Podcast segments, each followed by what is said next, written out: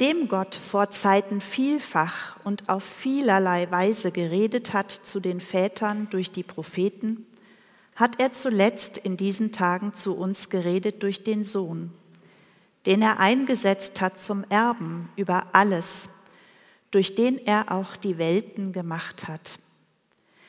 Er ist der Abglanz seiner Herrlichkeit und das Ebenbild seines Wesens und trägt alle Dinge mit seinem kräftigen Wort und hat vollbracht die Reinigung von den Sünden und hat sich gesetzt zur Rechten der Majestät in der Höhe und ist so viel höher geworden als die Engel, wie der Name, den er ererbt hat, höher ist als ihr Name.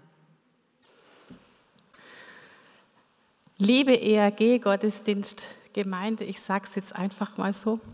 Ich freue mich total, euch zu sehen und zu sehen, dass die Plätze gerade noch so reichen, dass jetzt wieder so viele in den Gottesdienst kommen. Wunderschön.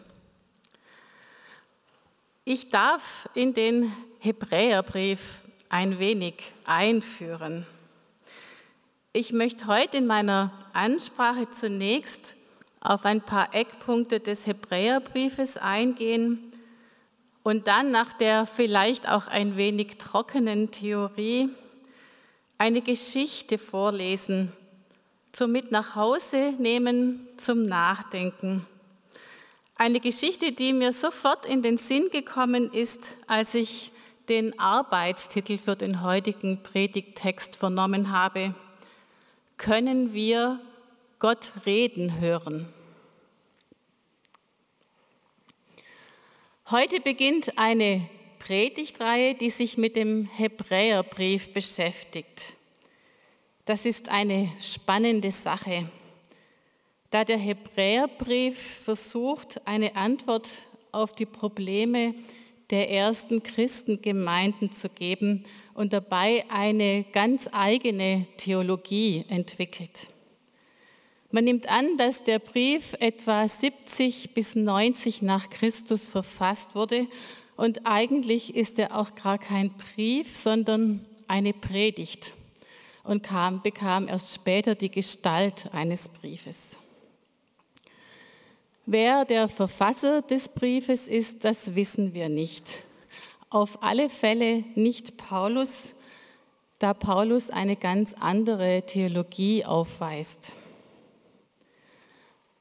Um den Hebräerbrief besser zu verstehen, sollte man wissen, dass im Judentum es wichtig war, um zum Heil zu gelangen, dass man die Mose-Gesetze erfüllte.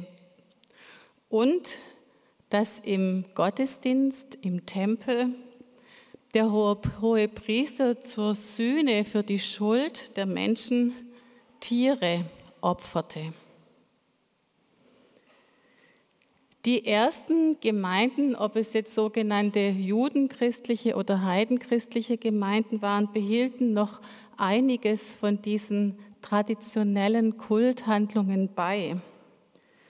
Und die Frage, inwieweit man das Mosegesetz noch erfüllen muss, auch nachdem Jesus Christus gestorben und auferstanden ist und auch nachdem man ja daran glaubt, diese Diskussion blieb ein Dauerbrennerthema und zieht sich durch alle Briefe in dem Neuen Testament.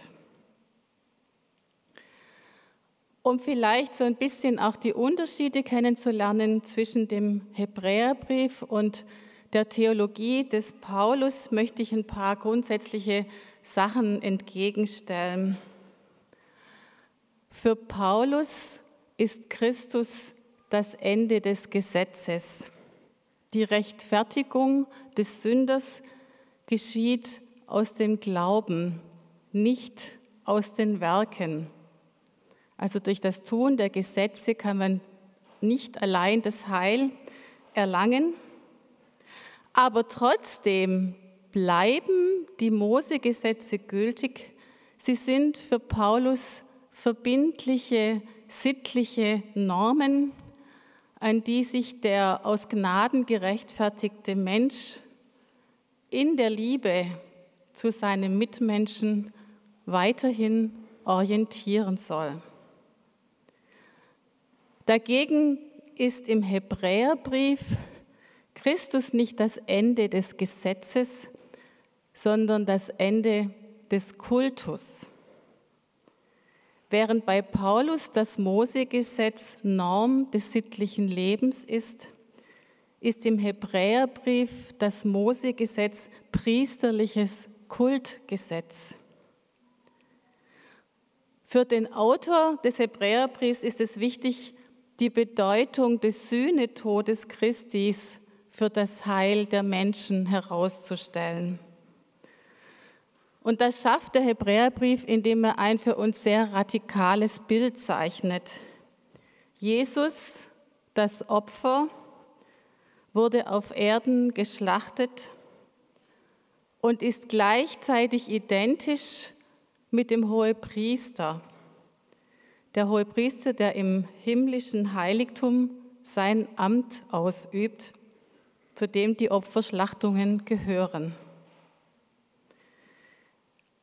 Der Hebräerbrief stellt heraus, nicht diese alttestamentlichen Handlungen der Opferungen, sondern Christus allein ist es, der durch sein Sterben die Reinigung der Sünden bewirkt und sich viel höher als der hohe Priester im Tempel zur Rechten Gottes in die Höhen über alles gesetzt hat.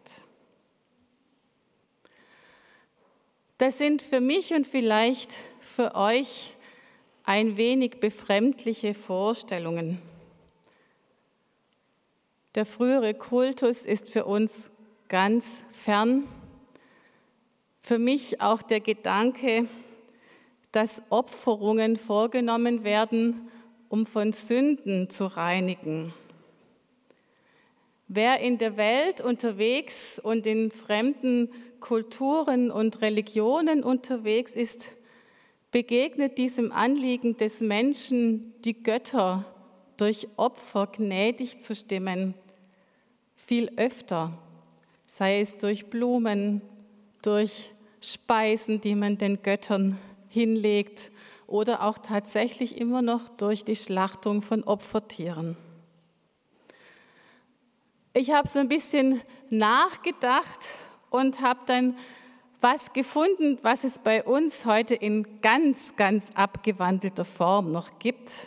Und zwar, wenn wir in einem kindlichen Gebet versuchen, mit Gott einen Deal auszumachen.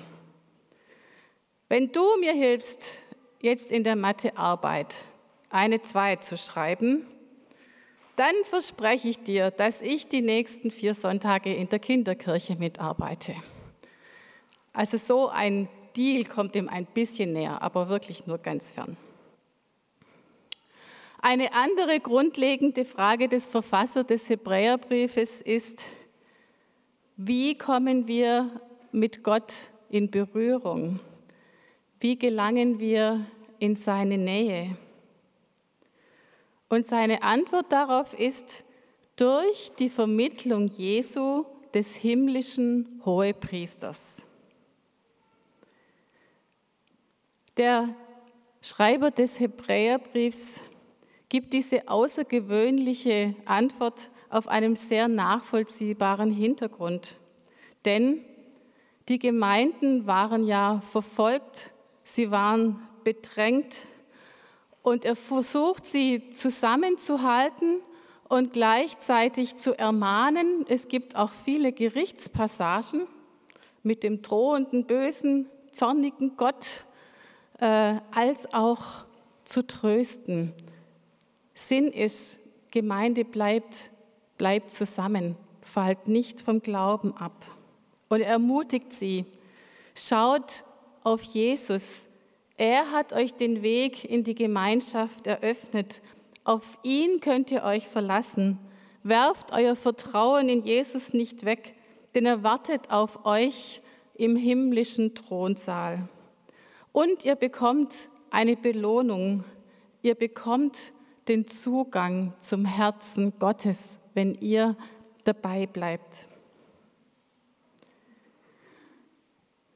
Wer die Predigt des Hebräerbriefes liest, spürt, dass trotz der vorkommenden Gerichtsandrohungen, den immer wieder wechselnden Gedankengängen und der für uns manchmal fremden Bilderwelt, dass der Prediger, dass es ihm ganz wichtig ist, die Gegenwart des Heils zu bestärken, die Gemeinden, denen zu sagen, Jesus Christus ist gegenwärtig, Gott ist gegenwärtig, das Heil ist da.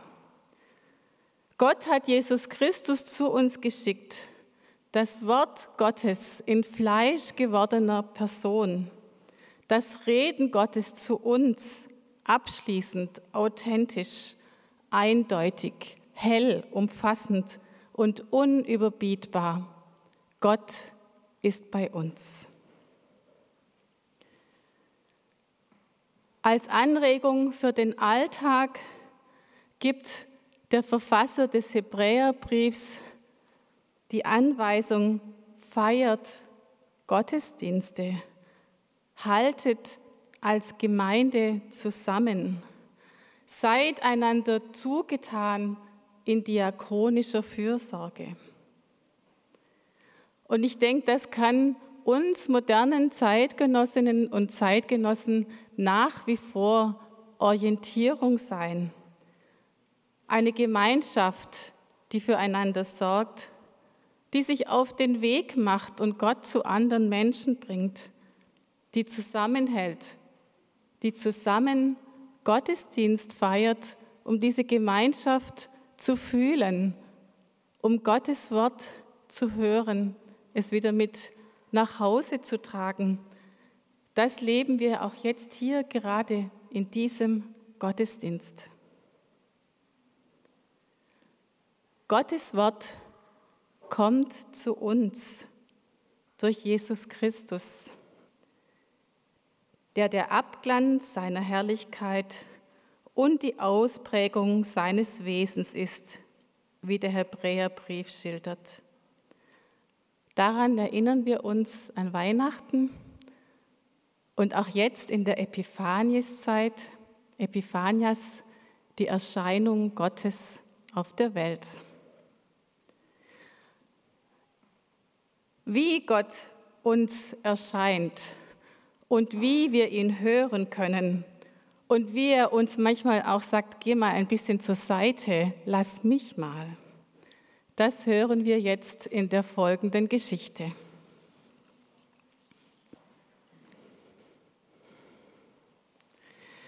Wie schwer es doch ist, jung zu sein, sagte Vater Oshie zu mir. Ich lachte und fragte, was er damit meine. Mit blitzenden Augen erzählt er mir von der ersten Patientin, zu der man ihn als Krankenhausgeistlichen gerufen hatte.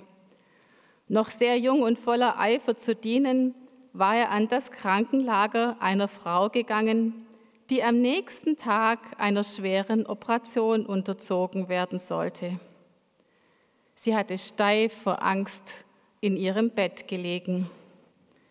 Kaum hatte er einen Stuhl herangezogen und sich zu ihr gesetzt, da sagte sie auch schon, Vater, ich habe das sichere Gefühl, dass ich morgen sterben muss. Während seiner Ausbildung war er auf eine solche Situation nicht vorbereitet worden und nun saß er da und hatte absolut keine Ahnung, wie er darauf reagieren sollte. Um seine Verwirrung zu überspielen, ergriff er erstmal ihre Hand und hielt sie ganz fest. Da begann sie zu erzählen. Er hörte ihr kaum zu, noch immer ihre Hand haltend, suchte er in seinem Gedächtnis krampfhaft nach irgendwelchen Worten des Trostes aus der christlichen Tradition, nach Aussprüchen von Teresa von Avila oder von Jesus. Als er den Raum betreten hatte, waren diese Worte noch alle präsent, aber nun waren sie wie weggewischt. Die Frau sprach immer weiter und weinte auch ein wenig. Und er spürte, wie sich sein Herz für sie öffnete, für sie in ihrer Todesfurcht. Schließlich schloss sie die Augen und er benutzte diese Gelegenheit, um Gott um seine Hilfe zu bitten, um Worte, die ihm fehlten. Doch ihm fiel nicht das geringste ein.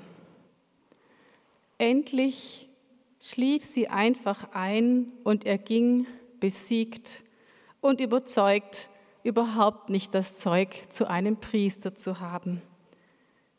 Den Rest des Tages und die ganze Nacht hat er damit verbracht, sich schmerzliche Gedanken über seine Unzulänglichkeit und über seine Berufung zu machen. Er hat sich zu sehr geschämt, die Frau nochmal zu besuchen. Doch einige Wochen später hat er einen Brief von ihr erhalten, in dem sie sich für all die wundervollen Dinge bedankte, die er während seines Besuches zu ihr gesagt hatte. Und ganz besonders für all die Dinge zu danken, die er während seines Besuches für sie getan hatte. Und ganz besonders für die, die er zu ihr gesagt hatte. Die Worte des Trostes, und der Weisheit. Sie würde sie niemals vergessen und dann zitierte sie ihm ausführlich, was sie ihn hatte sagen hören. Vater Oshi begann zu lachen und ich musste ebenfalls lachen.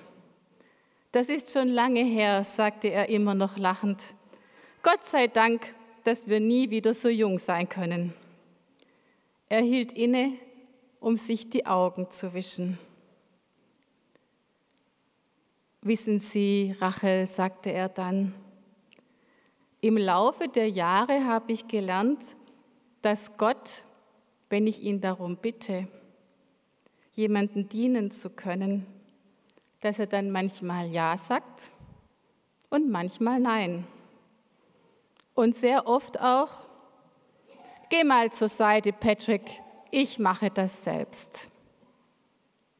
Gottes Wort für uns. Amen.